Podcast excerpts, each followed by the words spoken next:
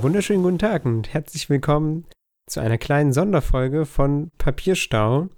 Wir widmen uns heute anlässlich Halloween und gerade durch die Medien kursierenden Horrorclowns ein paar kleinen Gruselgeschichten. Und mit mir meine ich, habe ich gerade mit mir gesagt? Ich meine mit wir, meine ich, so ist richtig, einmal Ja. den Robin Hallo. und den Tim. Hallo, Wie geht's euch denn? Wunderbar. So wie immer, ne? Gut. Ausgeruht. Konversation mit euch ist der absolute Brüller, ey. Mo motiviert Weißt du für den Podcast. Okay. Seid ihr Vorbereitet, so wie immer. bisher, äh, seid ihr bisher Horrorclown-Angriffen entgangen, ja? Ey, in Ich bin Rostock einer dieser waren Horrorclown. tatsächlich schon drei, vier, ne? Ernsthaft, ja. Ja, kein Witz. Auch äh, in meinem Stadtteil war einer neulich. Ja, dann nimm dich Nacht. Die haben doch, gestern haben sie doch einen abgestochen. Habe ich, glaube ich, irgendwo gelesen. Ja. Also da hat er irgendeinen 14-Jährigen oder erschreckt oder so und der 14-Jährige hat ihn dann abgestochen. Hat so ein Messer gezogen und ihn abgestochen, ja. Ich glaube, der, Ja, ist Wenn so du sogar- ist halt im das. falschen Viertel machst, ne? So ist Ganz das. klar. ich glaube, der ist sogar Ist halt gestorben. abgestochen. Ja. Das ist natürlich dann wieder nicht so cool, ne? Aber Ja, Abstechen prinzipiell ist in Ordnung, ne? selbst, selbst schuld. Ja, ist halt wirklich ein bisschen so, ne? Wer durch die Gegend rennt mit einer Cloudsmaske so und irgendwelchen Waffen, der muss sich nicht wundern, wenn man dann eine drüber kriegt, ne? Äh, aber vielleicht als äh, kleiner Einstieg für unser oder für das Thema heute. Habt ihr früher Halloween gefeiert? Oder war das ein Thema bei Nee. euch? Gar nicht. Überhaupt nicht. Voll. Ich bin früher immer voll um die Häuser gezogen. Okay, ich nehme mich auch. Also so, so von, von, keine Ahnung, 8 bis 12, 13 oder so. Aber Ja. wohnt ihr denn eher ländlich oder in der Stadt? Nee, Also ja, eher. ich wohne, eher, ich na, habe eher im irgendwas Dorf dazwischen. gewohnt damals. Ja, genau. So, genau. Irgendwas Ah, dazwischen. okay. so. Es war eher so Ich wohne halt am. Stadtrand. Okay, ich bin halt Stadtmitte, weißt? Also, da ist nicht so wo viel du mit einmal an so, einem, so. an so einem Zehngeschosser klingeln musst, damit dir irgendjemand Ja, genau. Süßigkeiten gibt. Ja, okay. Aber nicht, dass ich jemals dazu motiviert gewesen wäre, abgesehen davon. Ach so, okay. Ja, na Okay. gut, da muss man natürlich auch Spaß dran haben. Ich habe das so lange gemacht, bis die Leute gesagt haben, so, ey, nee, ganz ehrlich, ihr seid viel zu alt, geht mal woanders Ja, hin. sowas bei mir nämlich auch. Ihr macht das immer noch? Ihr kriegt keine so. Süßigkeiten mehr von ja, mir. genau, und dann, Also, ja. oh. Oh. Ich habe lieber dabei Horrorfilme geguckt oder irgendwelche Spiele gespielt. Okay. Silent Hill 2 zum Beispiel. Immer ein guter Kandidat dafür. Nerd. Spaß. Silent Hill 1 gibt's Kann ich sogar sehr gut nachvollziehen, als ich dann, als PlayStation man dann nicht mehr raus. Nee, ist Was? nicht Resident Evil gerade PlayStation Ah, Plus? oder so, ja, stimmt. Irgendwas. HD, Teil 1, ne? Ja, genau. Ja. So rum. Ah, Ich habe okay. kein PlayStation Plus, aber Moment. Ah, Ist das so teuer? Du hast kein PlayStation Plus? Nee. Okay. Im Moment nicht. Ich zock halt nicht im Moment. Also ich habe, keine Ahnung, ich habe mir eine Xbox gekauft und ich habe noch einen PC neuen und keine Ahnung. Holst du dir die aufgespeckten Varianten? Also hier PS Pro und Scorpio und sowas? Sehe ich irgendwie nicht unbedingt ein. Also bei der Playstation vielleicht, das kommt immer drauf an, mit, mit was man spielt und mit was man am meisten spielt. So, ne? Wenn du jetzt die ganze Zeit, keine Ahnung, wenn man so pro Tag drei, vier Stunden an der Playstation sitzt, dann ist das natürlich ganz normal, dass man sich dann vielleicht die PS Pro holt, so, ne? Aber ich glaube, für den generellen, der schon eine Playstation hat, sollte sich keine neue Playstation kaufen, ne? Nee, Das geht so. für jeden, der auch eine Xbox hat, weil ich habe mir jetzt zum Beispiel letztens die Xbox, ähm, die, die erste Xbox One, also jetzt nicht die S, sondern die normale, die war im Angebot bei Amazon Prime für 200 Tacken in, in diesem Prime Day. Habe ich mir die halt gekauft, so, weil sie halt nur 200 Euro gekostet hat. Ja, verständlich. Ähm, na gut. Am Freitag kommt ja auch die, die Skyrim HD-Version raus. Also ich kann Ah. dann leider in den nächsten vier Podcast-Folgen nicht da sein. Ich habe keine Zeit. Kannst uns ja mal Das heißt, von ihr geht deinen. Abenteuern Ja? berichten. Ja, das, das wird schon schlimm genug. Ich sag's ja, ich weiß nicht, wo ich das noch unterbringen soll. Äh, das heißt, ihr geht auch äh, jetzt, also heutzutage oder in den letzten Jahren nicht auf Halloween-Partys oder sowas. Nee. Ja, doch, also ich war schon auf Halloween-Partys, aber mit Verkleiden ist dann, sage ich immer ganz ehrlich, nicht mehr so. Habe ich äh, nicht so, persönlich nicht mehr so Bock drauf, aber. Ja, okay. Jetzt zum Beispiel Halloween. Ha, heute sozusagen. Ha, Brüller. Brüller, witzig. Äh, bin ich ähm, im Planetarium bei uns in der Stadt. Da ist eine Vorlesung, nämlich genau von Dr. Jekyll und Mr. Hyde. Oh, geil. Habe ich neulich auch erst wieder gelesen. Ja, und das zu. Halloween ist eigentlich ganz cool. Dann sitzt er im Planetarium, weil ich weiß nicht, was, was das wird, weil im Planetarium, keine Ahnung, wozu sollte man eine Lesung im Planetarium machen? Vielleicht ist da irgendwelche Atmosphäre. Multimedi Mensch. multimediale Unterstützung geboten oder keine Ahnung was, ne? Dass es irgendwie vielleicht noch ein bisschen pusht. Das Ganze, aber mal sehen. Hast du die Geschichte schon mal gelesen? Ja, ich habe die Geschichte lustigerweise erst vor ungefähr kurz bevor wir den Podcast angefangen haben, glaube ich, irgendwie vor drei, vier Monaten. Vielleicht auch vor einem halben Jahr, irgendwie so. Aber okay, recht ich kurz. Die die Woche erst wieder gelesen. Ach krass, ja, witzig. Ja. Das, was ich immer wieder vergesse, ist, dass es von Stevenson ist und nicht von Poe, weil irgendwie denke ich immer, das ist von Edgar Allan Poe geschrieben, aber es ist ja von Echt? Robert Louis Also ich würde eher äh, Arthur Conan Doyle, hier den Sherlock Holmes Autor. Echt? Mit denen verwechsel ich den immer. Hm. Keine Ahnung, weil das so eine Gruselgeschichte ist, denke ich immer so, es ist Edgar Allan Poe und dann so, ach ja, nein, es ist ja der Typ, der Schatzinsel gemacht hat. So, Ja, aber ist schon sehr, könnte auch von Poe sein. So was die Ja. Motive angeht, auf jeden Fall. so, ja. Deswegen hatte ich das gedacht. Naja.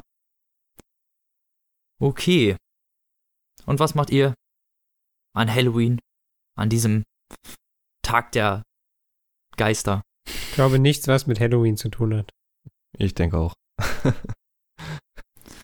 Ich Na war auch noch gut. nie auf einer Halloween-Party. Ich habe auch keinen Bock, mich für einen Tag im Jahr zu verkleiden und ich verstehe den Sinn heute dieses Festes nicht mehr. Seitdem ich keine Süßigkeiten mehr abgreifen kann, ist es alles vorbei. Ich meine, wir sind ja auch nicht mehr in dem Alter, auch wo die Kostüme wirklich jetzt lange halten würden. Ne? Ich meine, du, man zieht sich an und beschmiert sich und so und dann bist du fünf Minuten im Club und völlig verschmitzt und ja, und siehst schon, und alles ist schon ungefähr schon wieder ruiniert, so, weil halt, ja, im Club sieht ja sowieso keiner. Tja. Ist ja nicht, als wäre man da irgendwie gesehen wo worden. Einfach nicht oder könnte- rausgehen. Das ist unsere Devise, geht einfach nicht raus. Ich habe Setzt- gerade Schließt euch zu Hause ein, hört den Podcast. ich hab grad zwei Meter Knisterfolie um meinen Hals. Yeah, Nicht Das mehr. Leben könnte schlechter sein. Ne? Oh ja. fancy. Ja. Wieso hast du die Kamera ausgemacht? Jetzt kann ich das nicht mehr sehen. Ja. Du wirst es noch hören. Nein. Doch. War das eine Drohung? Ich weiß nicht. Interpretier es, wie du möchtest. Jetzt hat er Hm. Angst. du, darfst, du darfst doch anfangen, Robin. Noch sitze ich still. Ich darf anfangen, ja. Ja. Das freut mich aber. Ja. Ja, zu dieser gruseligen Zeit haben wir uns dann natürlich unsere gruseligsten Romane rausgesucht, sozusagen. Voll. Also fast gestorben, als ich mal einen gelesen habe. Ja, äh, wenn du keinen kennst, dann kann man ja nichts machen. Hallo. Ich habe mich einmal aufs Internet verlassen, ja. Ich gucke jetzt mal nach, was, äh, red mal, ich gucke jetzt mal nach, was meiner für Amazon-Bewertung hat. Okay. Also, mein Buch heißt Der Monstromologe und ist veröffentlicht worden 2010 im Lübbe Verlag. Im Originaltitel The Monstromologist. Und ja, das Buch äh, hat ungefähr 400 Seiten. Ist äh, sowohl broschiert als auch im Taschenbuchformat erhältlich, sowie digital. Mit ähm, zwischendrin sind so kleine Bildchen, die sind auch digital verfügbar. Also das Buch ist an allen Stellen ungefähr zu beschaffen. Ist auch noch verfügbar, also im Gegensatz zum Beispiel zu Ready Player One, was ich letzte Woche vorgestellt habe, kann man das auch noch kaufen im Laden und bei Amazon und muss sich nicht irgendwelche völlig überteuerten Sammlereditionen kaufen. Das ist echt ätzend, wenn Bücher nicht äh, neu aufgelegt werden. Ist mega scheiße, ne? Vor allen Dingen, wenn man die dann mag, so. Ja. Naja, so. Die Besonderheit jetzt bei dem Buch an sich ist, dass ähm, der Umschlag ist, äh, das Titelbild ist eingeprägt in den Umschlag. Weil es hat so eine Perforation. Du kannst da drüber fassen und kannst äh, das Bild fühlen. Auch im Taschenbuchformat oder? Auch im Taschenbuchformat. Ah, okay. Also es ist bei beiden Editionen irgendwie sind äh, Prägungen dabei. Außer natürlich bei der Kindle-Version. so. Lustig heute ein- wieder. Es gibt ein Knistergeräusch. Ah! Für diesen schlechten Witz, na gut. Okay. Ähm, der Autor heißt Richard, beziehungsweise in diesem Fall Rick Yancey. Ähm, ist ein US-amerikanischer Staatsbürger, wohnt in Ohio, ist Lehrer und Schauspieler und hat später bei der Steuerbehörde gearbeitet. Seit 2004 ist Leben der auf der Vollzeit. Überholspur. Ja, auf jeden Fall. Wow. Seit- Was für ein Asi-Kommentar, ey. Sorry. Seit 2004 ist er Vollzeitschriftsteller, also nicht mehr Steuerbehörde und ähm, verfasst vor allem so Jugendliteratur. Und ja, also doch Jugend, ja. Ähm, zu den bekanntesten Werken gehört Die fünfte Welle, was man vielleicht kennt, weil es vor ein paar Monaten im Kino rauskam. War der Hm. gut? Fürchterlicher Film. Okay. Verfilmt mit Chloe Cortez oder Montez oder so, ich weiß nee, nicht, wie die Chloe. Grace Moretz heißt die, glaube ich, ne? Irgendwie so. Boah, der Typ Irgendwie kennt sich der Film aus, Alter. nicht gut. Ja. Naja, war anscheinend nicht so gut. Keine Ahnung. Ich hab's nicht gesehen, aber es war halt auch. Es geht um Aliens so. Äh, bin ich schon raus. So ein bisschen. Vor allem, wenn es dann halt so eine Vorzeige-Alien-Geschichte ist. Naja, egal. Aber Davon. wenn es zu Monstern kommt, dann bist du. ja, klar. Das ist ja was anderes. Die kommen ja nicht aus dem Weltraum. Okay. Hm. Weißt du, Aliens ist für mich so ein bisschen so. So, ja, keine Ahnung, das, ähm. Wenn du keinen Bock hast, dir was Vernünftiges auszudenken, dann holst du die Aliens, weißt du? So nach dem Motto, ja, weil die sind eh, kannst du eh alles nehmen. Kannst ja auch alles ausdenken, weißt du? Dann bra- brauchst du keine neue Welt schaffen. Nö, nimmst du einfach den Weltraum und Aliens. So, das ist so ein bisschen. Wenn man schon Fantasy machen will, dann sollte man auch irgendwie sich was dazu was ausdenken und nicht einfach diese ganz normale.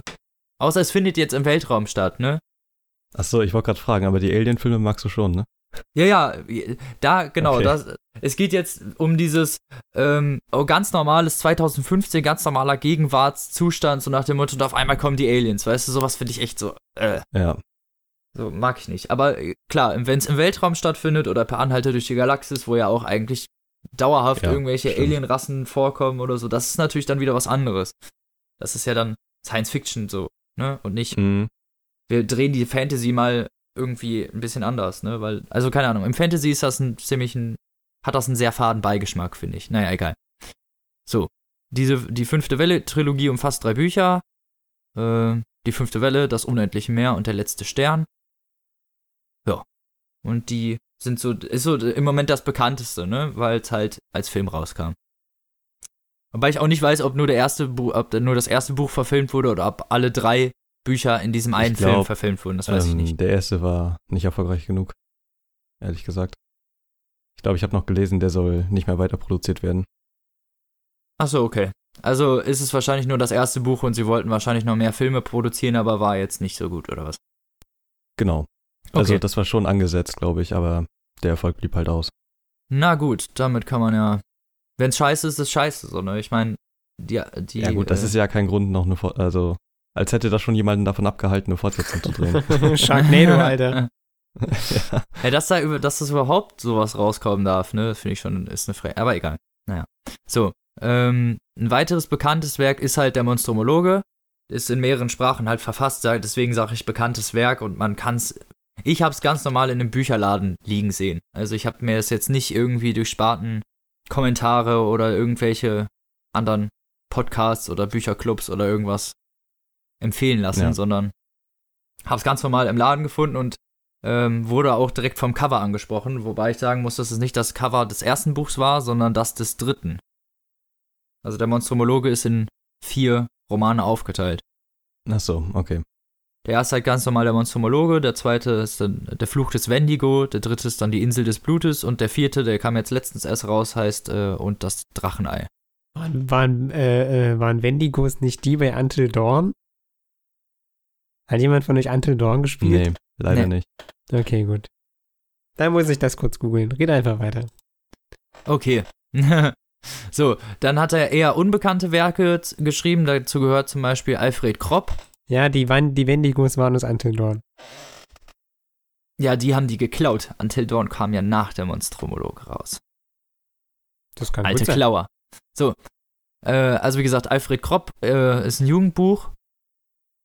Äh, meine Freundin hat das erste gelesen und war eher so medium begeistert, sagen wir es mal so. Medium begeistert. medium begeistert, ja. Nicht durchbegeistert, ne? Nicht durch und auch nicht Englisch, nein. Medium. Medium. Wow.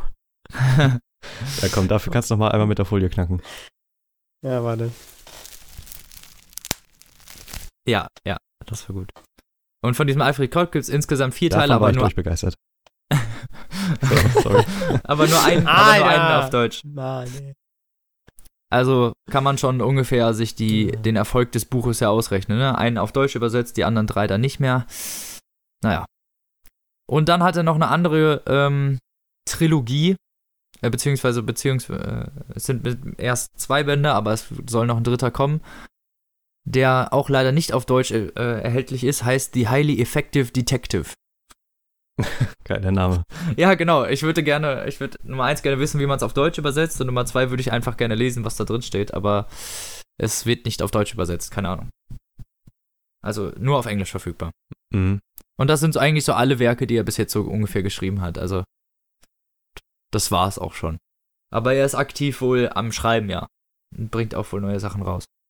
Aber worum geht's denn in der Monstromologe? In der Monstromologe, das Buch beginnt mit dem Autor Regenzi, ne?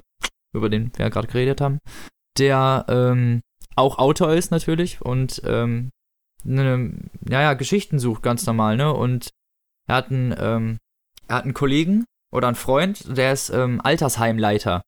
Und der ruft ihn eines Tages an und sagt, dass er was recht Interessantes bei einem seiner Bewohner gefunden hat. Und dann kommt er halt dahin und die sprechen miteinander und dieser Bewohner namens William James Henry ähm, war Zeit, wo er da war, recht verschlossen. Also hat immer nur seinen eigenen Namen und sein Geburtsdatum gesagt, was angeblich 1800, ich weiß nicht, ich glaube 1875 liegen soll oder so. Oder Und zu 1880. welcher Zeit spielt das Buch? Gegenwart. 2000. Ah, okay. 12 in diesem Fall. Aber halt, also es ist Gegenwart, Mhm. ne? Und ähm, dieser William James Henry ist auch erst vor kurzer Zeit gestorben, deswegen kann er überhaupt diese Tagebücher. Und der hat, der, der, der Altersheimleiter hat dann, na, kurz nachdem William James Henry gestorben ist, unter seinem Bett haben sie Tagebücher gefunden. Ganz, ganz viele. Ja. Die sozusagen die Chronik des Lebens äh, von William James Henry enthalten. Und ähm, die sind, naja, hat er, der, der Leiter hat da durchgelesen und hat gesagt, dass das alles halt nicht wirklich stimmen kann, so, weil alles, was da drin steht, völlig äh, eigentlich nur einer Fantasie entsprungen sein kann, weil das völlig abnormal jeder Realität ist. Vor allem auch, dass er so alt ist, ne? 100, ja. er ist mit, keine Ahnung, 140 ungefähr dann gestorben oder so. Ist schon sehr alt gewesen und die glauben halt, also der Altersheimleiter glaubt nicht unbedingt daran, dass er, ähm, dass das die Wahrheit ist, obwohl man das halt nicht genau nachprüfen kann, weil er ja, wie gesagt, immer nur seinen Namen und sein Geburtsdatum gesagt hat. Ja. Naja, und der Rick Jensen nimmt die dann halt mit, aber eher so, naja, kann ich mir mal angucken, so nach dem Motto. Und lässt sie erst liegen und gräbt sie dann irgendwie wieder, irgendwann wieder aus. Und eigentlich ist das Buch, sind die un unveränderten Tagebücher dieses William James Henry. Auch wieder Buch im Buch. Genau, es ist so ein Buch im Buch, genau. Und dadurch, dass man halt diesen leichten Ansatz davon hat, dass du nicht wirklich weißt, ob es real oder gefaked ist, so, ne? Man weiß natürlich, ist es ein Roman und natürlich hat das nichts, ne? Aber für das Buch jetzt, weißt du, was ich meine? Ja. Im Buch heißt es ja, der Autor hätte das gefunden, so nach dem Motto. Und dadurch, finde ich, hat es dann wieder so einen bestimmten, schon mal so, ein, so eine bestimmte Art von mysteriös, mysteriösem Beigeschmack, wo du halt dann dich die ganze Zeit fragst, so, äh, labert der die ganze Zeit irgendeine Scheiße oder ist das vielleicht wirklich so ungefähr dieses Tagebuch? Also im Buch natürlich dann wieder, ne? Ja, Ist ein bisschen ver ver verwirrend zu erklären, so ein bisschen er hat so viele Metaebenen, ne? So ein Genau. bisschen ähm, Blair Witch Project mäßig, ne? Ja, so, so Inception, oh, wir sind in der Ja. wir sind in der vierten Buchebene. Nein, wir müssen zurück. ähm, ja. Bezieh also zumindest ähm, sind das dann halt die, die Geschichten und die sind dann jeweils in Folianten aufgeteilt und der Autor Rick Yancey sagt dann halt, er hat nichts verändert, außer halt die Sprache so ein bisschen angepasst, sodass es halt in modernere Sprachgebräuche fließt. Weißt du, was ich meine? Also, Naja, nicht mehr so veraltete Wörter und so. genau. Mhm. Und ähm, ab da beginnt eigentlich die, die eigentliche Geschichte. Und zwar die des William James Henry, der zu der Zeit, wo das Tagebuch beginnt, ungefähr äh, acht Jahre alt ist. Es ist 1888 und er ist vor kurzem verwaist, also seine Eltern sind gestorben bei einem fürchterlichen Brand. Und er ist der Assistent des Dr. Warthrop, der vorher auch äh, Arbeitgeber der verstorbenen Eltern war. Und genau wie William James Henry halt einen Verlust erlitten hat. Durch, durch den Verlust des Vaters auch, der, der, sein, der sein treuer Assistent war und sein, eigentlich sein treuerster Begleiter die ganze Zeit. Und der ist kein normaler Doktor, er behauptet zwar immer, er ist Doktor der Philosophie, aber er ist, ja, er ist Monstromologe. Das ist nur eine Geheimgesellschaft eigentlich von Leuten, die Kreaturen jagt, die es eigentlich nicht geben soll, beziehungsweise die sich der Realitätszugehörigkeit der meisten Menschen einfach entziehen würde. Und die auch an sich so, naja, unter den Teppich gekehrt werden eigentlich, weißt du, es ist, es ist die ganze Zeit eher so davon die Rede, dass darüber nicht gesprochen wird. Dass die Leute, die, wo die Kreaturen oder die Monster in der Nähe leben, die wissen davon, aber der Rest halt nicht. Niemand weiß wirklich von so, diesen. okay. Mhm. Es wird dann so auch außerhalb gerne mal als Fantastereien abgespeist. So auch das, was die Leute ja gerne aus dem, sagen wir, aus dem 19. Jahrhundert, wenn sie gereist sind und da die Welt bereist haben, gerne mal für, für Bilder mitgebracht haben. Auch das wurde denen ja auch gerne mal nicht geglaubt. Ja. Und so ähnlich verhält sich das da auch, nur dass es in dem Fall halt dann auch echte, reale Monster sind, die dann aber meistens eher rarer gesät sind, sagen wir es mal so, weißt du? Also. Und er ist dann halt jetzt der Assistent dieses Doktors und man kann sich das natürlich vorstellen, dieser achtjährige Junge, als Assistent eines Monstromologen, der, dessen Aufgabe es ist, Monster zu jagen, die, ja, die Raubtiere Nummer eins eigentlich sind. Also die schlimmsten Wesen, die man sich vorstellen kann. Nachtmare, irgendwelche Kobolde. Und dieser Doktor ist recht kaltherzig. Das heißt, ähm, er ist sehr leidenschaftlich, was seine Arbeit angeht, aber der ganze Rest interessiert ihn halt sehr wenig. Gefühle, andere Menschen, alles sehr zweitrangig. Das heißt, Ja. ähm, der, der, Will, der, der Will Henry in diesem Fall dann immer genannt, ähm, kriegt halt einfach überhaupt keinen, keinen Bezug zu irgendwas. Auch, auch keine Nähe oder, oder und keinen Zuspruch und so. Und das, der Leitspruch des Doktors ist immer, mach fix, Will Henry. Das heißt, er wird immer angespurt, immer angesputet, so, jetzt mach mal, mach mal. Hau rein, ey. Und wenn er nicht, nicht macht, so, dann Sympathischer Kerl. wird er recht schnell böse. Ja, ist ein ganz, ganz sympathischer Typ, auf jeden Fall. Und eines Nachts, da beginnt eigentlich die Geschichte, wird der junge Will Henry geweckt vom Doktor, weil jemand an der Tür geklopft hat, der eine Fracht dabei hat. Das passiert wohl gerne mal.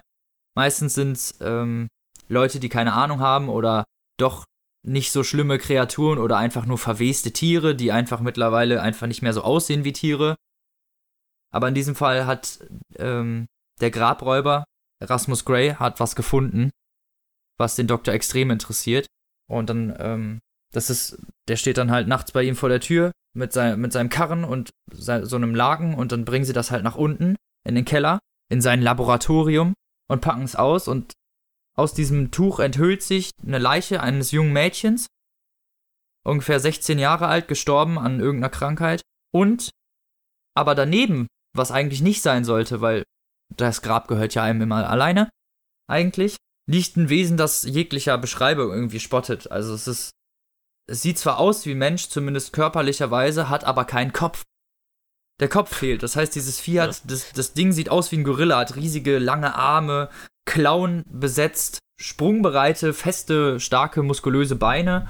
Also das Schlimmste, was man sich so als Räuber vorstellen könnte, hat aber keinen Kopf. Beziehungsweise der Kopf, wo er bei uns sitzt, sitzt bei denen innerhalb des Rumpfes. Okay. Der, der Kopf sitzt auf der Brust sozusagen. Und da, wo bei uns so die Nippel und keine Ahnung, da sitzen die Augen dieses Viehs. Und da, wo bei uns der Bauch ist, ist bei denen der Mund und die Reißzähne. Es ist einfach ein Loch, ein rundes Loch mit, keine Ahnung, 400, 500 Zähnen drin. Rasiermesser scharf, die wie bei Haien nachwachsen. Ich bin interessiert, red weiter. Ja, und ähm, dann untersuchen sie dieses Vieh erstmal und der Warthrop findet raus, dass, das, die nennt man Anthropophagen. Das ist was, was ähm, auch in älteren Geschichtssagen öfter mal auftaucht. Diese Menschen ohne Kopf, Anthropophagis, und die ähm, sind aber eigentlich eher in südafrikanischen Gefilden beheimatet und ernähren sich da von den Eingeborenen. Wieso, ne? Wieso man sich dann Ja. auch vorstellen kann, wieso man auch woanders nichts darüber hört. So, und es ist eigentlich unlogisch, dass eins dieser Monster überhaupt in die USA geschwemmt wurde.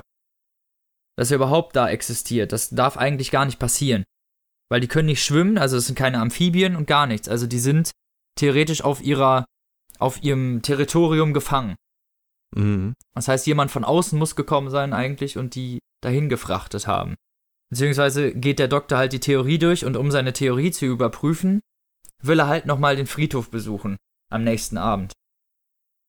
Ja. Und, die ganze, und die ganze Nacht nimmt er dann mit dem Will Henry diesen Anthropophagen aus und versucht erstmal rauszufinden, woran ist der gestorben. Weil die sterben normalerweise nicht so. Also der ist in der Blüte seines Lebens irgendwie gestorben und zwar an der Halskette wohl. Er hat das Mädchen halb das Gesicht weggefressen und die hatte eine Halskette um und diese Perlenkette hat ihm den Rachen verstopft und hat ihn getötet. Und daran ist er eigentlich nur krepiert. Und dann stellen sie fest, das ist kein Männchen, sondern ein Weibchen. Und es ist schwanger. und diese Anthropophagen legen ihre, ähm, beziehungsweise nein, falsch rum, tut mir leid, ich habe falsch. Es ist ein Männchen. Die Männchen tragen bei den Anthropophagen die, die Kinder aus. So ist das. Und die Ah, tragen die in einer, in einer Mundtasche mit sich rum und müssen innerhalb äh, ein, ein paar Monate einen Wirt finden, also eine Leiche. Und müssen da das Anthropophagen-Baby reinsetzen. Und dieses Baby ernährt sich von der, Boah, von der Alter. Leiche und ist nachdem die es die Leiche aufgefressen hat, voll ausgewachsen. Wie passend. Da weißt du Bescheid, was Robin in seiner Freizeit liest. Ey. Ja, es Uiuiui. geht ordentlich ab, doch voll Mann. gut an. Und zumindest ähm, ziehen sie dann aus dem, aus dem Maul des Männchens einen kleinen Anthropophagen, ein Anthropophagen-Baby heraus. Und äh, er also noch fängt das halt. entwickelt. Nee, nee, nur ganz klein, weil er hat, er hat ja keine Mhm. Chance, das in die reinzusetzen, weil er bei dem, bei dem Vorgang ge- gestorben ist, weil er halt an der, Ach, an der okay. Kette Mhm. erstickt ist. Und sie ziehen das, und er zieht, also der Doktor zieht das Baby raus und schmeißt das in so ein, in so ein Glas und das Baby hat schon kleine, kleine Krallen und kleine Zähne und wehrt sich auch schon. Also es ist theoretisch schon so ein kleiner Anthropophage, aber halt nur so 5, 6 Zentimeter groß. Und er bringt ihn dann um. Er tötet ihn irgendwie, legt da Wasche, Wattebäuschen rein und dieses Ding frisst das und stirbt. Ja. Äh, Also wirklich eiskalt, so. Er tötet den einfach so. Ich nur so, okay, alles klar, ja. Wollte wohl nicht. Naja. Und am nächsten Abend fahren sie dann halt mit dem Erasmus Grey nochmal zum Friedhof, damit er ihnen zeigt, wo er die Leiche ausgebuddelt hat und damit er das begutachten kann. Weil ähm, der Wothrop vermutet dann halt, dass das nur ein einzelnes gewesen ist. Also ein einzelnes Männchen, Mhm. wa- was sich da den Weg irgendwie gebahnt hat auf ein Schiff oder keine Ahnung was. Und äh, die mit aber, aber mit einer Familie niemals so weit gekommen wären. So, und dann sind sie halt da auf diesem Friedhof angelangt. Der Doktor und der Erasmus Grey, der übrigens stark protestiert hat, den Will Henry mitzunehmen, weil das ja ein Kind ist. Und der Doktor aber immer wieder ganz beherrscht sagt, nein, den müssen wir mitnehmen. Das ist unser wichtigster, also Will Henry ist unentbehrlich. Sozusagen. Mhm. Und ähm, ja, sind dann halt auf diesem Friedhof und äh, sitzen auf diesem Grab dieses Mädchens und buddeln das, buddeln das halt wieder aus. Naja, es ist halt alles so eine ganz komische Atmosphäre halt, ne? Also die ganze Zeit ist natürlich die Gefahr, dass da noch mehr sind. Ne? Und wo die herkommen und so. Und der Doktor sucht die ganze Zeit nach Einstiegslöchern, findet aber keine. Das heißt, die müssen, keine Ahnung, wo die hergekommen sind. Das heißt, die müssen sich aus dem Boden da irgendwo reingegraben haben, aber normalerweise haben die irgendwo ein Eingrabeloch, weißt du, was ich meine? Ja. Und das war da irgendwie nicht. Und er hat es nicht gefunden. Und läuft er halt rum und steckt irgendwas mit Flöcken ab. Also dieses Gras steckt er dann mit Flöcken irgendwie ab und läuft halt rum. Und Will Henry und Erasmus Grey müssen halt äh, das Grab ausheben. Und auf einmal hört man halt, äh, geht das Pferd, was dabei ist, was den Karren gezogen hat, wird auf einmal komplett unruhig und fängt auf einmal an zu, zu wiehern und mit dem Fuß aufzustampfen, so als wollte es unbedingt da weg. Und äh, alle anderen werden dann natürlich auch unruhig, so. Vor allem einem voran Will Henry, der natürlich ähm, recht jung noch ist. Der Doktor bleibt aber ganz ruhig und sagt, die, die müssen das jetzt durchziehen ungefähr, sonst äh, er kann es halt nur nachts machen, weil Grabständerei ist Grabständerei. Auch für irgendwen, der gesellschaftlich irgendwie angesehen ist, ne? Ja, klar. Naja, und ähm, zumindest stehen sie dann halt an diesem Grab und versuchen, naja, rauszufinden, woher, woher dieses Ding kam. Auf, und auf einmal beginnt so ein Zischen. Das geht durch die ganze Baumreihe und überall, es zischt einfach so. Als würden ganz viele hunderte von Kreaturen irgendwo da sitzen und laut machen. Und ähm, ja, da setzt dann jetzt eigentlich auch mein Zitat ein, so ungefähr. Und das könnten wir jetzt eigentlich mal hier abspielen. Die Minuten verrannen. Die Nacht war ruhig. Schließlich rief Erasmus leise aus seiner Zufluchtsstätte: Sie sind verschwunden. Gott sei Dank. Das sollten wir auch tun, Doktor. Wir kommen bei Tageslicht zurück. Ich riskiere lieber die Entdeckung durch Menschen als. Still sie, alter Narr! flüsterte der Doktor. Ein Topf will Henry. Ich nahm einen Zylinder aus dem Sack und drückte ihn ihm in die linke Hand. In seiner rechten lag der Revolver. Er brachte die Lunte mit der Flamme der Fackel in Berührung und schleuderte den Topf mit einer eleganten Bewegung in die Bäume. Er explodierte in einer weiß glühenden Lichtflut wie der Blitz der Kamera eines Fotografen. Hinter uns zerrte Bess an ihrem Geschirr und unter uns stieß Erasmus Gray einen überraschten Schrei aus. Ich sah nichts im Licht der Explosion. Ein Moment später war es erloschen und ließ das Nachbild der Bäume auf meiner Netzhaut zurück, aber sonst nichts. Keine sieben Fuß großen, ungeschlachten Gestalten mit rein glänzenden Zähnen in der Brust. Äußerst merkwürdig, sagte der Doktor. Reich mir noch ein, Will Henry. Sie sind alle fort, ich sag's Ihnen. Erasmus Grays Furcht hatte, wie Furcht es häufig tut, Tochtergeschwülste der Wut gebildet.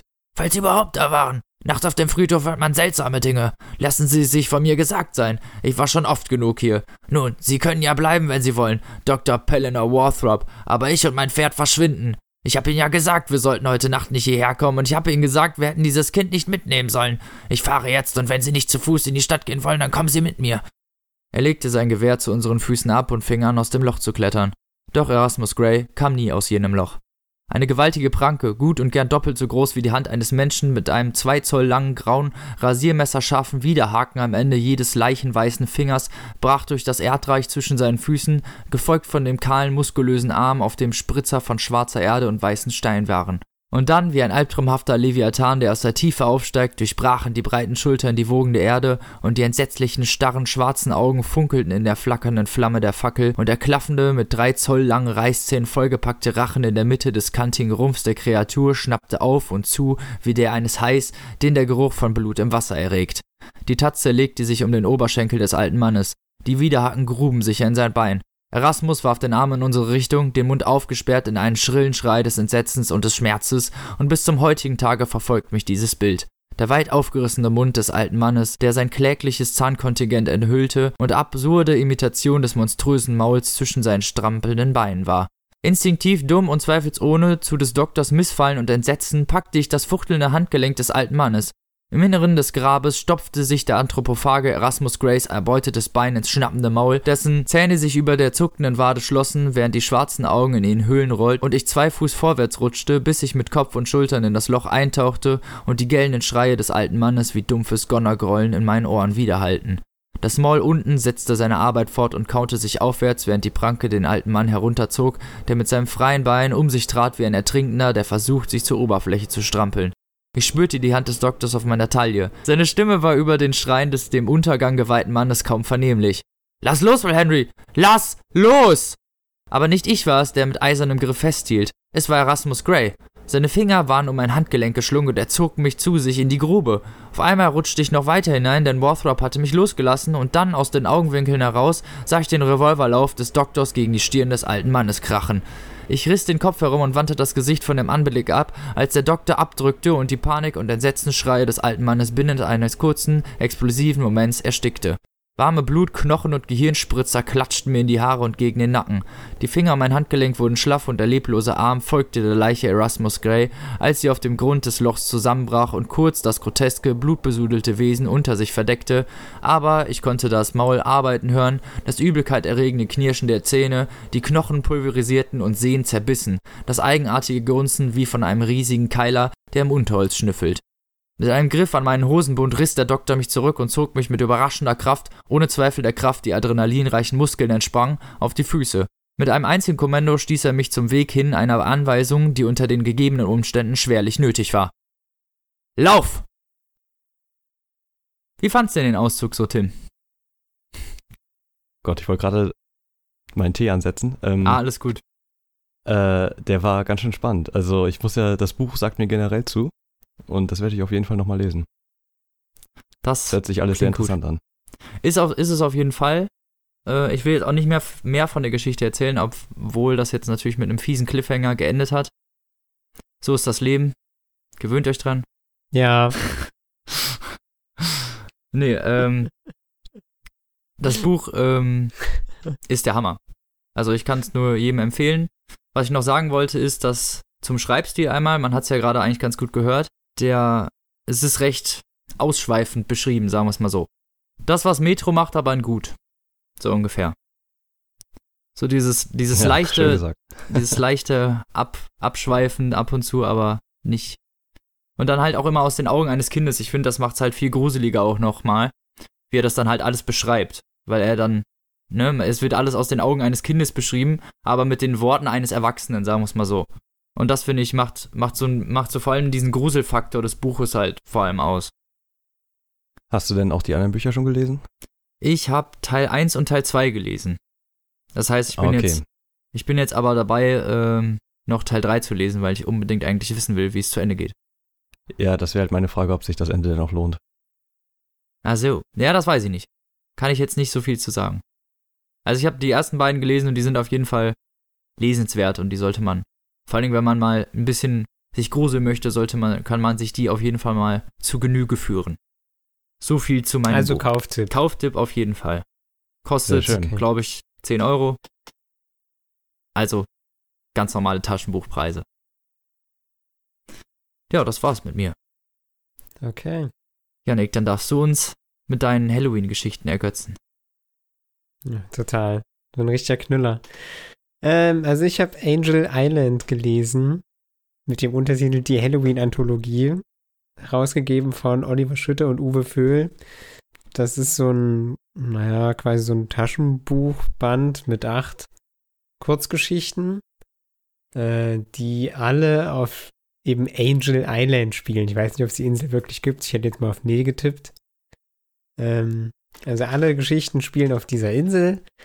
Äh, alle auch zu unterschiedlichen Zeitaltern. Also wir haben welche irgendwann kurz nach Erfindung der Elektrizität und wir haben welche in der heutigen Zeit, also so bunt gemischt.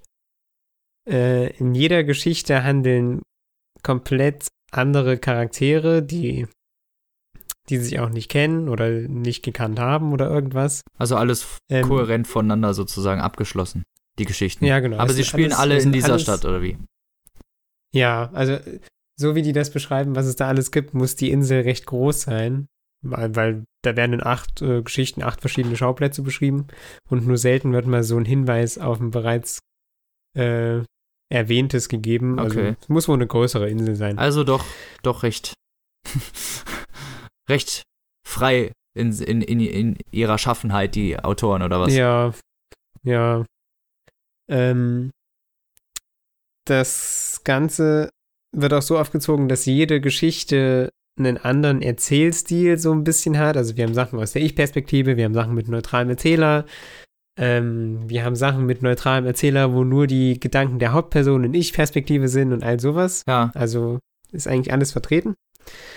Ähm, und die Geschichten sind auch alle unterschiedlich lang. Also wir haben äh, Sachen, die sind so 50, 60 Seiten und damit eigentlich die längsten. Wir haben aber auch Sachen, die sind nur knapp 20 oder 25 Seiten lang. Ähm, also richtige das Spektrum- Kurz-Kurzgeschichten. Ja, genau. Das Spektrum ist schon recht breit. Man wird auch immer ohne großen, also ohne Prolog in die jeweilige Geschichte geworfen. Das Einzige, was man findet, ist äh, eben so ein kleiner, also nach jeder Geschichte findet man so einen kleinen Text über den Autor. Wo dann halt so steht, ja, hat das und das gemacht und dies und das gearbeitet und ja. Äh, von den Autoren war keiner dabei, der mir irgendwas sagte.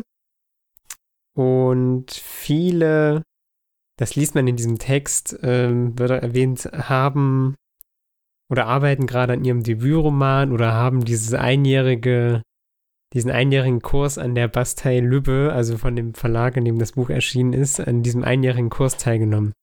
Ach, das sind, äh, das sind Äh, deutsche Geschichten. Also so Experimentgeschichten eigentlich mehr von recht jungen, neuen, frischen Autoren oder was? Ja, zumindest hat, ist das bei vielen so der Fall. Also ich glaube, ich kann mich ja nicht erinnern, dass bei irgendwem stand, dass der schon groß was rausgebracht hat. Ja, an sich ist das doch eigentlich eine gute Sache, oder nicht? Ja, auf jeden Fall. Aber dieser, dieser Stempel, der da immer drunter steht, also ja, im, Jahr, also im März 2013 hat er an der Bastei Lübbe Academy den, die Masterclass Dingsbums besucht. Äh. Das wirkt immer so augenzwinkernd, ja, Bisschen Clickbait, kauf unsere Bücher. Werbung So, mäßig ja, oder was? so ein bisschen. Das war ein bisschen öde irgendwann, aber das kann man ja getrost überlesen. Ja. So. Sollte man Äh, dann, ich ne? glaube, wenn man, ja, Ist ja auch ja deren gutes Recht, dafür Werbung zu machen. Ja, auf jeden Fall. Also wenn ich schon, wenn es schon der Verlag ist, dann kann ich da ja auch überall meinen Namen reinschreiben. Klar, dass sie da keiner dran hindert. Das ist ja absolut äh, gerechtfertigt, aber. Ja, ja, es geht ja dann um den Leser, der Oh, dann, der dann sich einfach so ein ja. bisschen ange. Also ich meine, so einen Satz ganz hinten, so, ja, die, die und der haben bei uns teilgenommen, das hätte ja gereicht, so, weißt du, aber nach jeder Kurzgeschichte diesen, diesen Autorentext da und dann das, ach naja, war so ein bisschen fader Beigeschmack. Okay. Ähm, ich glaube, wenn man sich das Buch kauft, muss man generell zu ein äh, oder eine Affinität zu Horrorfilmen oder Horrorgeschichten besitzen, die im, im Ende oder am Ende nicht rational erklärt werden. Ähm, also kann, das ist ein bisschen schwer zu, zu erklären, weil ich bin zum Beispiel nicht der Typ für. Ich mag auch, ich mag auch 90% der Horrorfilme nicht, weil die, weil die nicht rational oder vernünftig erklärt werden können im, äh, am Ende. Wisst ihr, was ich meine? Ja. Welche Horrorfilme mochtest du denn? Stille. Nee, es gibt zum Beispiel, wie. es gibt, ich, wie, wie heißt der, wo, wie heißt der denn? Wo die ähm, Junge und Mädchen bei ihren vermeintlichen Großeltern abgegeben werden. Ach, der Shyamalan-Film. Ähm, Ist der Visit von oder dem? so? Ja, glaube. Ja, der der wird zum Beispiel rational aufgeklärt, so als typisches Beispiel. Ja? Fandest du den gut? Wenn du. Es kommt halt darauf an, ob du diese Art magst. So. Und ich mag alles, was nicht rational aufgeklärt wird. Zum Beispiel, okay, wer mag den schon? Paranormal Activity. So, Ey, komm, der du? erste ist richtig gut. Ja, gut, das war damals Klassiker, auch mit der Kameraführung und so. Ja. Das ist aber ein anderes Thema. Aber das ist halt so von, also von dem persönlichen Geschmack. Mhm. ja. Oder sowas wie, keine Ahnung, Conjuring oder Insidious. Das ist, das ist alles nicht greifbar für mich. Und klar ist es gruselig phasenweise, aber für mich ergibt das im Ende keinen Sinn. Ich weiß, was du Okay. meinst. Es halt, es ist- ist dann einfach. Es steht Es halt fehlt was. für so ein sich. bisschen. Ja. Und bei den Geschichten, also bei den acht Geschichten hier drin, die sind alle so. Also alle und so da war ich dann ein- nicht rational Ja, am so Ende einfach so. nicht, nicht okay. aufgeklärt. Ja, so, ja. okay. Und das war dann natürlich voll was für mich. So, und dann war ich halt so bei manchen schon so richtig so. Ne? Ja, kann ich verstehen, Äh, dass man sich da denn nicht am Ende, am Ende miteinander zusammen? Oder also finden die so ein gemeinsames Ende? Oder Ich habe die letzte Geschichte nicht zu Ende gelesen. Okay, aber gibt es denn auch Geschichten, wo nichts erklärt wird oder wo das rational erklärt wird? Also von 1 bis 7 nicht. Okay. Und die achte habe ich ja nicht zu Ende gelesen.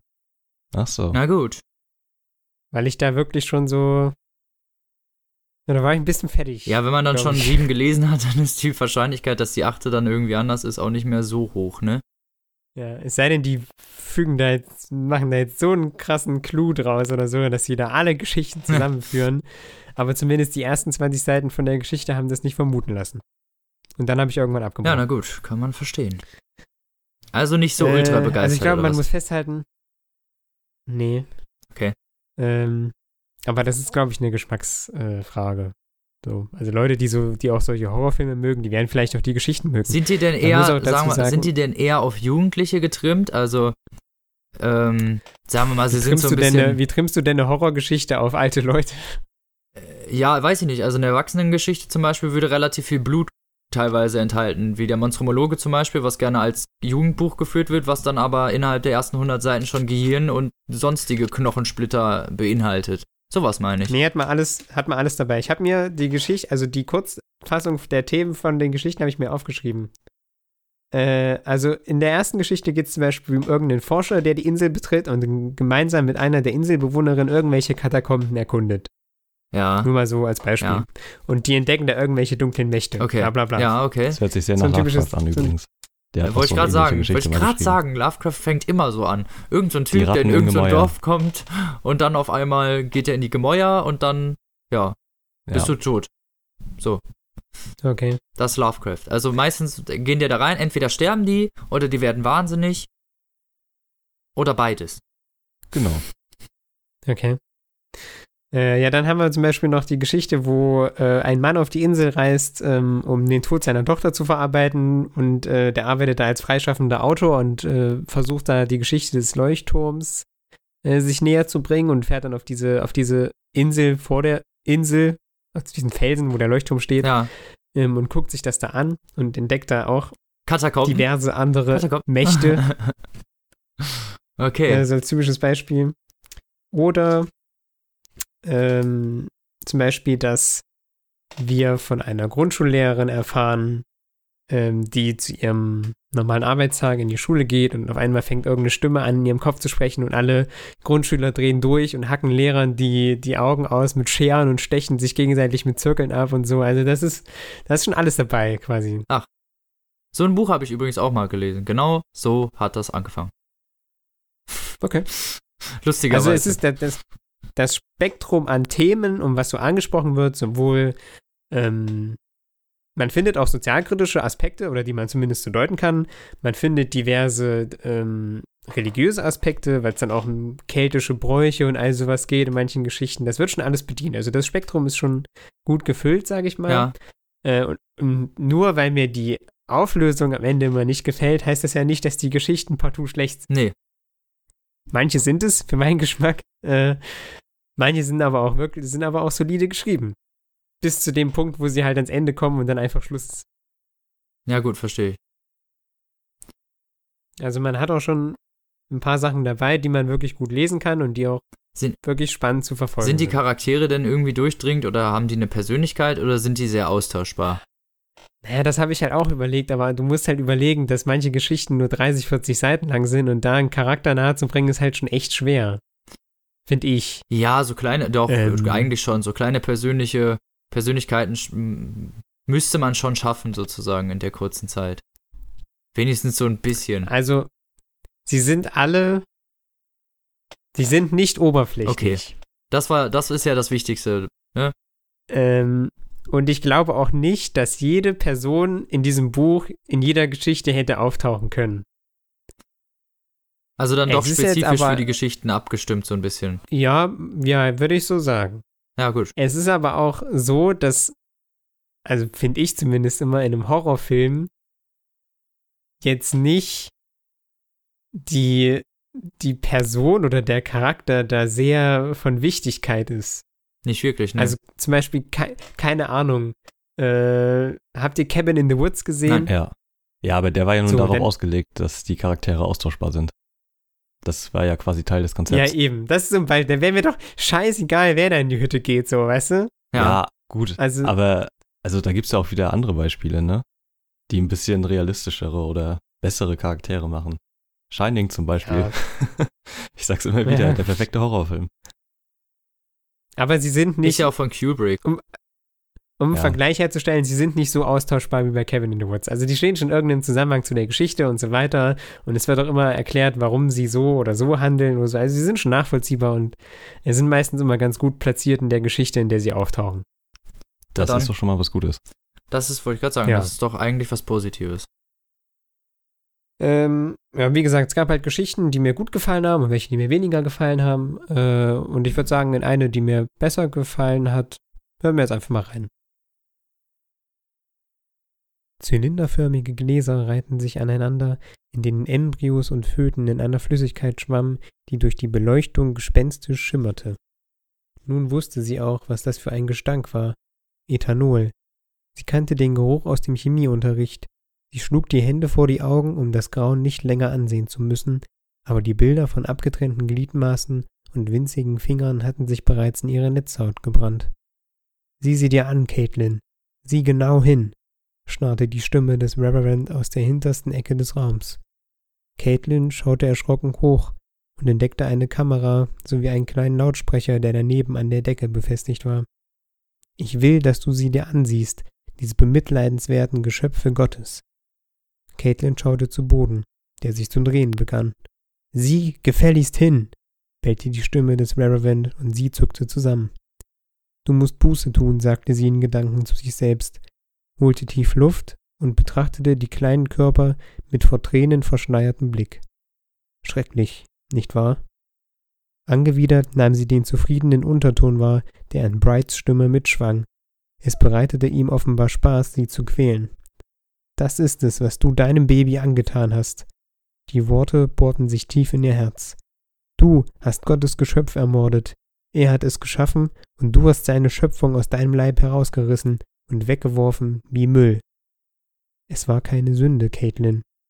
Da war es wieder, das Flüstern, das sie im Salon vernommen hatte. Verwirrt sah sie sich um. Anders als die Stimme des Baron schien sie nicht aus einer bestimmten Richtung zu kommen, sondern um sie herum zu sein, vielleicht aber auch in ihrem Kopf. Lag es am Alkohol? Sie hatte noch nie welchen getrunken und wusste nicht, was für eine Wirkung er genau hatte. Wahrscheinlich gingen die Nerven mit ihr durch. Seit der Abtreibung war ihre Haut dünn wie Papier, und die Welt schien nur noch ein Ort voller Nadeln zu sein, die permanent auf sie einstachen. Ja, das war also ein Auszug aus einer der Geschichten, die mir etwas besser gefallen haben. Äh, und ansonsten gibt es da, glaube ich, nicht allzu viel zu sagen. Ich habe also hab vorhin nachgeguckt. Äh, also auf Amazon hat das Ding viereinhalb Sterne bekommen. Hat aber auch nur vier Rezensionen. Äh, ob ich das so unterschreiben würde, wäre ich mir nicht so sicher, aber das ist. Was würdest du denn vergeben?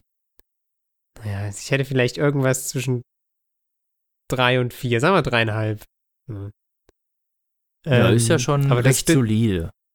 Das stützt sich halt viel auf äh, eigenen Geschmack und so. Die sind, die sind auch nicht schlecht geschrieben, die Geschichten.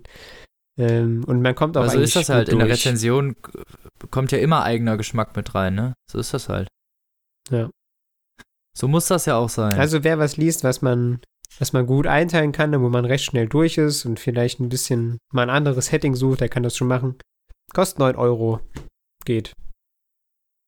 Ja, läuft ja. Okay. Okay. Dann übernehme ich mal, ne? So ist es. Was hast Und du uns denn mitgebracht, Tim?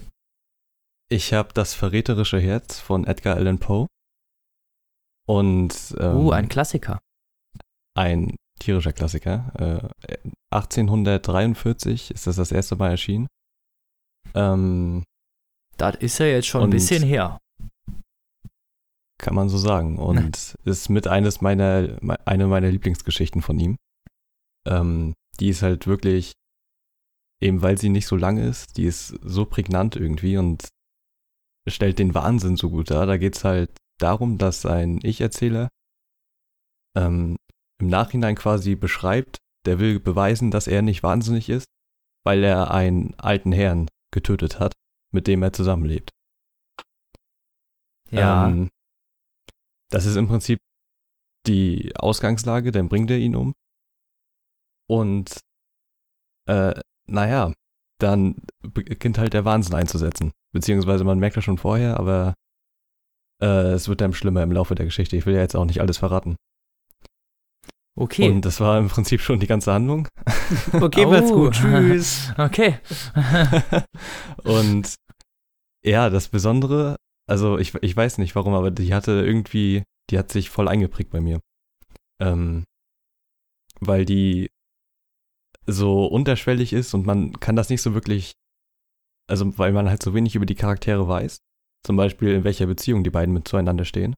Der Erzähler und ähm, der alte Mann, der auch also, nur so genannt wird. Also man kann nicht wirklich von vorne, nicht wirklich absehen, ob er es jetzt wirklich gemacht hat oder vielleicht wird sich wahnsinnig äh, doch, das, Also ich, ich, der, der schreibt das quasi retrospektiv, ne? Also der schreibt am Anfang schon, in der Nacht habe ich ihn umgebracht und so ist das halt passiert. Ja, das ob, er wegen, ob er es wegen Wahnsinn gemacht quasi. hat oder halt aus freien Stücken so, ne? Ja, ja, also du merkst halt echt durchdringend den Wahnsinn irgendwie. Das ist ähm, echt irgendwie total beängstigend. Ich, also keine Ahnung, das war halt ähm, irgendwie, also das macht Poe ja immer ganz gerne, diese auch surrealen Elemente und immer so kleine Details. Ja. Die, die halt wirklich mit äh, wenigen aber treffenden Worten so gut beschrieben werden. Das, ich habe auch ähm, die letzten Tage ein paar Hörspiele gehört, das äh, vom Gruselkabinett, gibt es auch auf Spotify und so und auch auf CD. Und da habe ich die Maske des Roten Todes nochmal gehört und der Untergang des Hauses Ascher.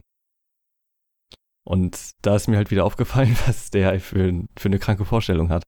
Das ist echt der Wahnsinn. Also äh, und damals, da, damals kam, kannte man das ja auch gar nicht, ne? Dieses Sci-Fi, ja. andere Horror-Ding. Naja, also E.T.A. Hoffmann war ja schon mit der Sandmann äh, ein ja, bisschen gut, früher stimmt. da, ein Deutscher, ne? Der war ja so der, einer der größten, äh, beziehungsweise der hatte einen sehr großen Einfluss auf Poe. Mhm. Ja. Auch der Horrorliteratur so, generell. Und du merkst da halt echt ganz klar Parallelen, ne?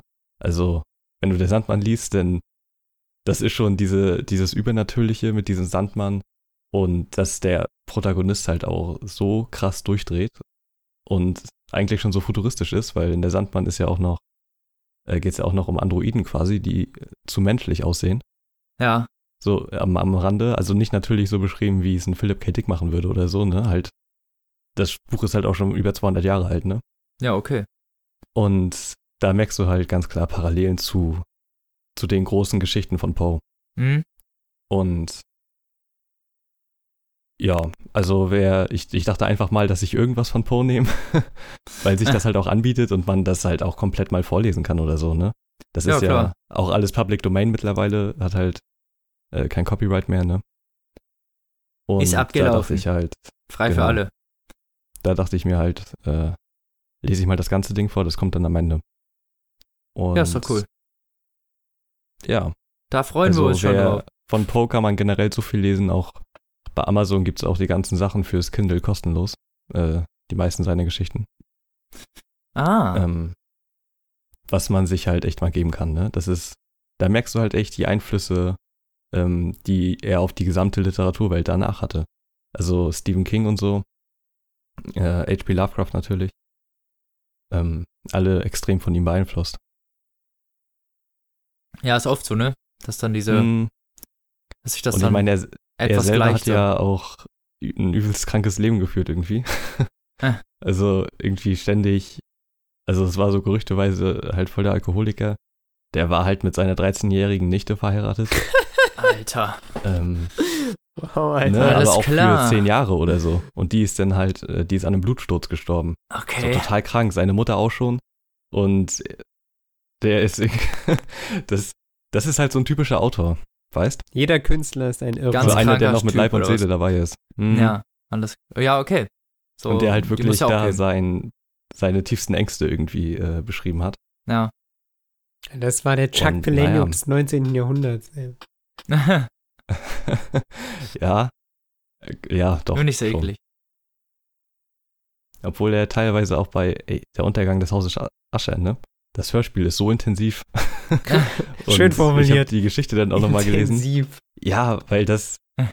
Intensiv. Ja, okay. Nee, ist doch gut. Das, ja. Also, weil Sollte man sich das, mal geben, meinst du? Ja, definitiv. Also da merkt man halt auch, auch die Filme, find, also die sind natürlich ein bisschen trashig, gerade die ganzen aus den 60ern mit Vincent Price in der Hauptrolle. Da wurden einige verfilmt. Ja. Ähm, die Grube und das Pendel zum Beispiel auch eines meiner Lieblingsgeschichten von ihm. Ähm, die kann man sich auch nochmal geben. Tatsächlich. ja. Das hört sich doch gut an. Ja. Also bist du auch zufrieden mit deiner Literatur? Ja, na klar. Also Poe kenne ich halt auch schon seit ein paar Jahren jetzt, ne? Und habe äh, fast ah, alles von ihm du hast gelesen. Pro gesagt. Oh, Robin, Alter. Komm, Knisterfolie. Ja, ich warte nur drauf. So. Geht doch. Ja, Poe geht immer. Ja, natürlich. Und Und dann kommt deine Geschichte gleich am Ende, ne? Ja. Könnt ihr euch freuen. Ein zehnminütiges Fest des Abskuren. Definitiv. Ja, So, noch irgendwelche letzten Worte? noch irgendwelche letzten Wir Worte. nehmen nächste Woche schon wieder auf, oder? Ja, Boah. Mhm. Ich weiß noch nicht, was ich Wie vorstelle. am Fließband hier. Ja, auch nicht. die Leute wollen Content. Ja, die Masse schreit förmlich danach. Huiuiui. Ja, Okay. Nein. wir sind voll fame mit unseren 28 Followern. Ich habe nichts mehr zu sagen. Nein? Nein. Hm. Na gut. Irgendwelche Horrorfilm-Empfehlungen, Robin. Äh, muss ich ganz ehrlich sagen, nee. Guckt euch die Studio Ghibli-Filme an, die sind neu auf Blu-ray rausgekommen. Das ist kein Horror, das kann ich nur aber unterschreiben. Auch teilweise sehr gruselig genau. und verstörend. Und ziemlich gut. So. Habt ihr euch in letzter Woche, diese Woche, irgendwelche neuen Bücher gekauft? Ja, Ob, wollt ihr das erwähnen? aber ich glaube, ich darf noch nicht ja, verraten, du darfst das nicht, nee, nein, du darfst das nicht Ach verraten, so, nein. okay. Tim, Ja, ich habe mir noch Miss Sarah Samson von äh, Lessing gekauft, weil wir das lesen müssen in der Uni. Aha, Mhm, also ein Zwangbuch. quasi. Ein bürgerliches Trauerspiel. Äh. Mal gucken. Oh. Da ja, wünsche ich ja geht viel ja eigentlich Spaß. noch. Da wünsche ich viel Spaß. Stellst du das nächste Woche bestimmt- vor? Ja, detaillierte Analyse Wäre wär doch auch mal was. ob ihr wollt oder nicht. Wir freuen uns jetzt schon auf geballte Literatur. Ich müsste mir auch mal wieder einen lustigen Klappentext raussuchen, fällt mir gerade auf. Machen wir bei der nächsten Folge. Fangen wir wieder so an. Gibt's einen lustigen Klappentext vorweg. Okay. Ich finde schon irgendwas. Hält die Stimmung immer auf. ah, Juti, Dann, Leute, ich gehe jetzt. gruselt euch nicht zu sehr an diesem geisterreichen Tag. Lasst euch nicht von irgendwelchen Clowns mit billigen Masken verprügeln. Oder stecht sie ab. Verprügelt sie selbst oder genau, stecht sie ab. Wenn wir eins gelernt haben aus den letzten Tagen, schlecht sie ab. Wenn ihr irgendwen abstecht, so Papierstopp Podcast approved, so. Gibt dann so einen Sticker. Wow. Werden wir so angerufen. Da hat letztens jemand einen Clown abgestochen. Der hat gesagt, sie hätten das gesagt, dass man das darf. Ja. Und jetzt? wir distanzieren uns von dieser Aussage. Ähm, Robin, Ist ab nächster Woche leider nicht allein mehr gesagt. dabei. Schade. Das werden wir noch sehen. Das werden wir noch Ja, sehen. dann sehen wir das. Beim nächsten Mal. Genau. Alles klar. Dann macht es gut. Einen schönen Halloween-Abend noch. tschüss. Das verräterische Herz von Edgar Allan Poe. Allerdings, nervös, furchtbar nervös war ich und bin es noch. Aber müsst ihr deshalb sagen, dass ich wahnsinnig sei? Die Krankheit hat mir die Sinne nicht abgestumpft oder zerstört, sondern geradezu verfeinert. Vor allem zeichnet sich mein Gehörsinn durch Schärfe aus. Ich hörte alles im Himmel und auf Erden, vieles sogar in der Hölle. Aber wie? Bin ich deshalb wahnsinnig? Hört zu und gebt gut acht, wie klug und gelassen ich euch diese ganze Geschichte erzählen kann. Ich kann nicht sagen, wann mir der Gedanke zuerst in den Kopf kam, aber einmal drin beherrschte er mich bei Tag und Nacht. Zu holen war nichts dabei, Leidenschaft empfand ich keine. Ich liebte den alten Mann. Er hatte mir nie etwas zuleide getan. Er hatte mich nie gekränkt, sein Gold begehrte ich nicht. Ich vermute, dass es sein Auge war. Ja, gewiss war es das. Eines seiner Augen glich einem Geierauge. Es war blassblau mit einer krankhaften Trübung. Jedes Mal, wenn sein Blick auf mich fiel, gefror mir das Blut. Und so entschloss ich mich, ganz, ganz allmählich, dem alten Mann das Leben zu nehmen und mich so für immer von diesem Auge zu befreien. Darum geht es. Ihr haltet mich für verrückt. Verrückte verstehen nichts. Dagegen hättet ihr mich sehen sollen. Ihr hättet sehen sollen, wie klug ich vorging, mit welcher Vorsicht, Bedachtsamkeit und Tücke ich alles zu verrichten wusste. Nie war ich freundlicher zu dem Alten, als in der Woche, bevor ich ihn tötete.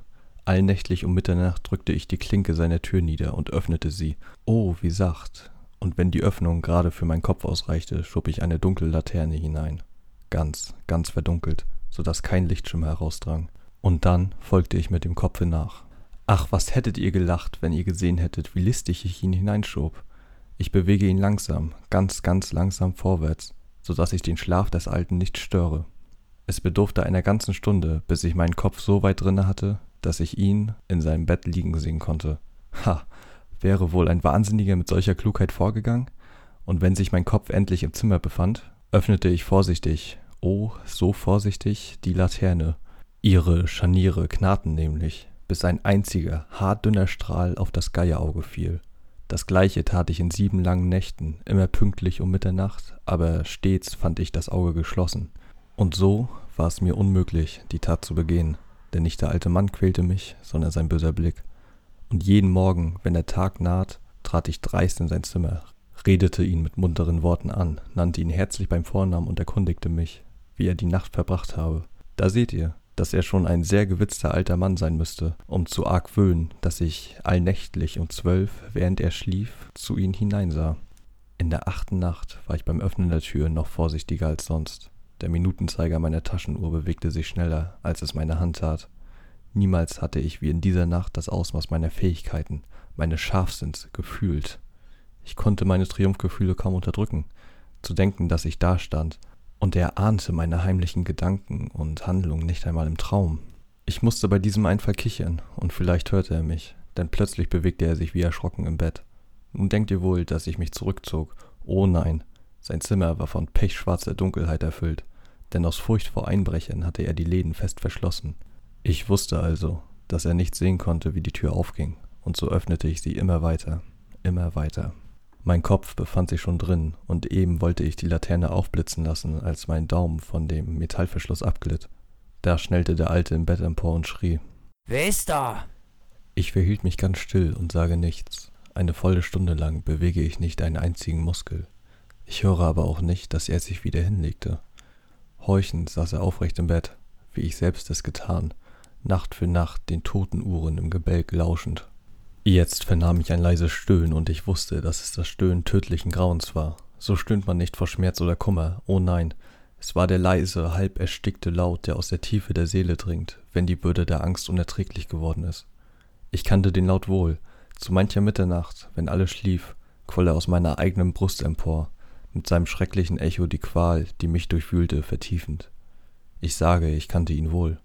Ich wusste, was der Alte empfand, und er tat mir leid obwohl ich innerlich lachen musste. Ich wusste, dass er seit dem ersten leisen Geräusch, mit dem er sich im Bett umgedreht hatte, wach lag. Seitdem war die Angst ins Maßlose gewachsen. Er hatte versucht, sie als grundlos abzutun, aber es ging nicht. Er hatte zu sich gesagt, es ist nur der Wind im Schornstein, oder es ist eine Maus, die über den Fußboden läuft, oder es ist nur ein Heimchen, das ein einziges kleines Mal zirpte. Ja, er hat versucht, sich mit solchen Überlegungen Mut zu machen, aber alles war vergeblich gewesen alles vergeblich. Denn schon war ihm der schwarze Schatten des Todes genaht und umschlang sein Opfer. Und der unheimlichen Wirkung dieses unsichtbaren Schattens war es zuzuschreiben, dass er, ohne etwas zu hören oder sehen zu können, die Anwesenheit meines Kopfes im Zimmer fühlte. Als ich lange, sehr geduldig gewartet hatte, ohne zu hören, dass er sich wieder hinlegte, beschloss ich, die Laterne um einen ganz, ganz kleinen Spalt zu öffnen. Ihr könnt euch nicht vorstellen, wie behutsam, wie heimlich ich dies tat, bis am Ende ein spinnenwebfeiner, matter Lichtstrahl aus dem Spalt voll auf sein Geisterauge traf. Er stand offen, weit, weit offen, und ich wurde rasend, als ich es erblickte. Ich sah es ganz deutlich, mit trübem Blau, mit einem ekelhaften Schleier drüber, der mir das Mark in den Knochen erstarren ließ. Aber vom Gesicht oder der Gestalt des Alten konnte ich nichts sehen denn geradezu instinktiv hatte ich den Strahl genau auf die verfluchte Stelle gelenkt. Und nun habe ich euch nicht gesagt, dass das, was ihr für wahnsinnig haltet, nur eine Überfeinerung der Sinne ist?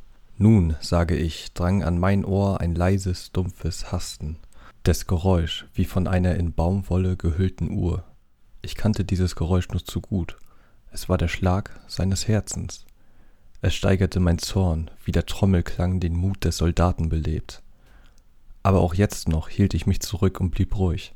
Ich atmete kaum, hielt die Laterne ohne Bewegung. Ich probierte, wie stetig ich den Strahl auf das Auge richten konnte.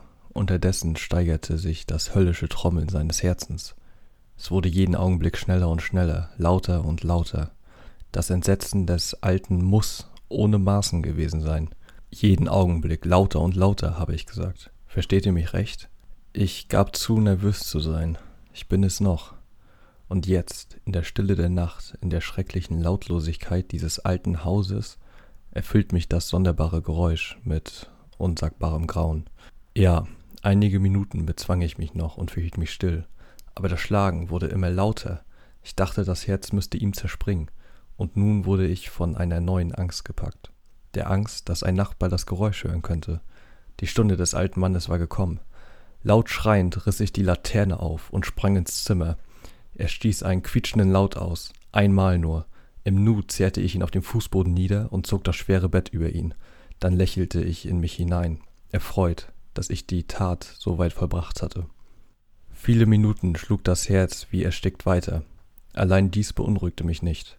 Durch die Wand würde man es nicht hören können. Endlich war es still. Der Alte war tot.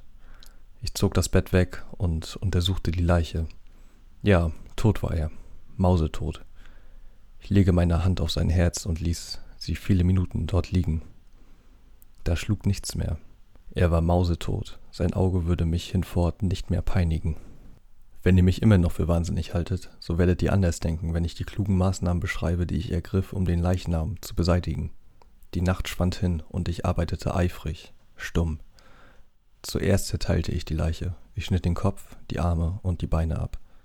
Ich entfernte drei Dielen aus dem Fußboden des Zimmers und legte alles zwischen die Balken. Dann setzte ich die Bretter so ordentlich, so geschickt wieder ein, dass kein menschliches Auge, nicht einmal das seine, etwas Verdächtiges bemerkt hätte. Da gab es nichts abzuwaschen. Kein Fleck irgendwelcher Art, kein Blut. Dazu war ich viel zu vorsichtig gewesen. Ein Fass hatte alles aufgefangen. Als ich die Arbeit beendet hatte, war es vier Uhr und noch so finster wie um Mitternacht. Mit dem Glockenschlag klopfte es an der Haustür. Ich ging leichten Schrittes hinunter, sie zu öffnen. Was sollte ich denn nun noch befürchten?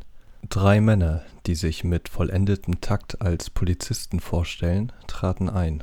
Während der Nacht hatte ein Nachbar einen Schrei gehört, und es war der Verdacht eines Verbrechens entstanden. Man hatte die Polizei benachrichtigt und die Beamten waren zur Haussuchung beordert worden. Ich lächelte. Was sollte ich denn befürchten? Ich hieß die Herren willkommen. Den Schrei, sagte ich, hätte ich selbst im Traum ausgestoßen. Der Alte, erwähnte ich nebenbei, sei aufs Land gereist. Ich führte meine Besucher durch das ganze Haus. Ich bat sie zu suchen, gründlich zu suchen. Zuletzt nahm ich sie mit in sein Zimmer. Ich zeigte ihnen seine Schätze, sicher verwahrt, unberührt. Im Enthusiasmus meiner Zuversicht trug ich Stühle ins Zimmer und schlug ihnen vor, sich hier von ihren Bemühungen etwas zu erholen.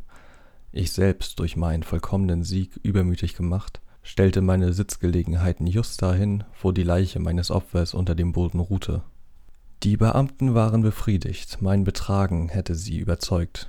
Ich war ganz ruhig. Sie saßen da und schwatzten vertrauliche Dinge, denen ich vergnügt antwortete. Aber nicht lange, da fühlte ich, wie ich blass wurde und wünschte, sie ging. Mein Kopf schmerzte und ich bildete mir ein, ein Klingen in den Ohren zu hören. Sie saßen immer noch da und plauderten. Das Klingen wurde deutlicher. Es hielt an und wurde immer deutlicher. Und ich sprach mutiger, um dieses Gefühl loszuwerden. Aber es hielt an und wurde bestimmter, bis ich schließlich herausfand, dass das Geräusch nicht in meinen Ohren war. Ohne Zweifel wurde ich jetzt sehr bleich aber ich sprach noch schneller und lauter, unterdessen schwoll das Geräusch an. Was konnte ich tun? Es war ein leises, dumpfes, hastendes Geräusch, wie von einer in Baumwolle gehüllten Uhr. Ich range nach Luft, aber die Beamten hörten noch immer nichts. Ich redete drauf los, immer schneller, immer hitziger, aber das Geräusch nahm fortgesetzt zu. Ich stand auf und sprach mit schriller Stimme und wilden Bewegung von Kleinigkeiten, doch das Geräusch verstärkte sich. Ich wanderte mit schweren Schritten im Zimmer umher, bis zum Wahnsinn erregt durch die beobachtenden Blicke der Männer, aber das Geräusch schwoll immerzu an. Oh Gott, was konnte ich tun? Ich schäumte, tobte, fluchte. Ich ergriff den Stuhl, auf dem ich gesessen hatte, und schabte mit ihm über die Dielen. Doch das Geräusch übertönte alles und schwoll immer mehr an. Es wurde lauter, lauter, lauter. Noch immer schwatzten die Männer und lächelten dabei. War es denkbar, dass sie es nicht hörten? Allmächtiger Gott, nein, Nein, sie müssten es hören, ja. Sie schöpften Verdacht. Sie wussten. Sie machten sich einen Spaß aus meinem Entsetzen. So dachte ich. So denke ich noch. Alles war erträglicher als dieser Hohn. Ich konnte dieses scheinheilige Lächeln nicht länger ertragen. Ich fühlte, schreien musste ich oder sterben. Und jetzt wieder, horch, lauter, lauter, lauter. Halunken, schrie ich, verstellt euch nicht länger. Ich gestehe die Tat. Reißt die Dielen auf. Hier, hier, es ist der Schlag seines grässlichen Herzens.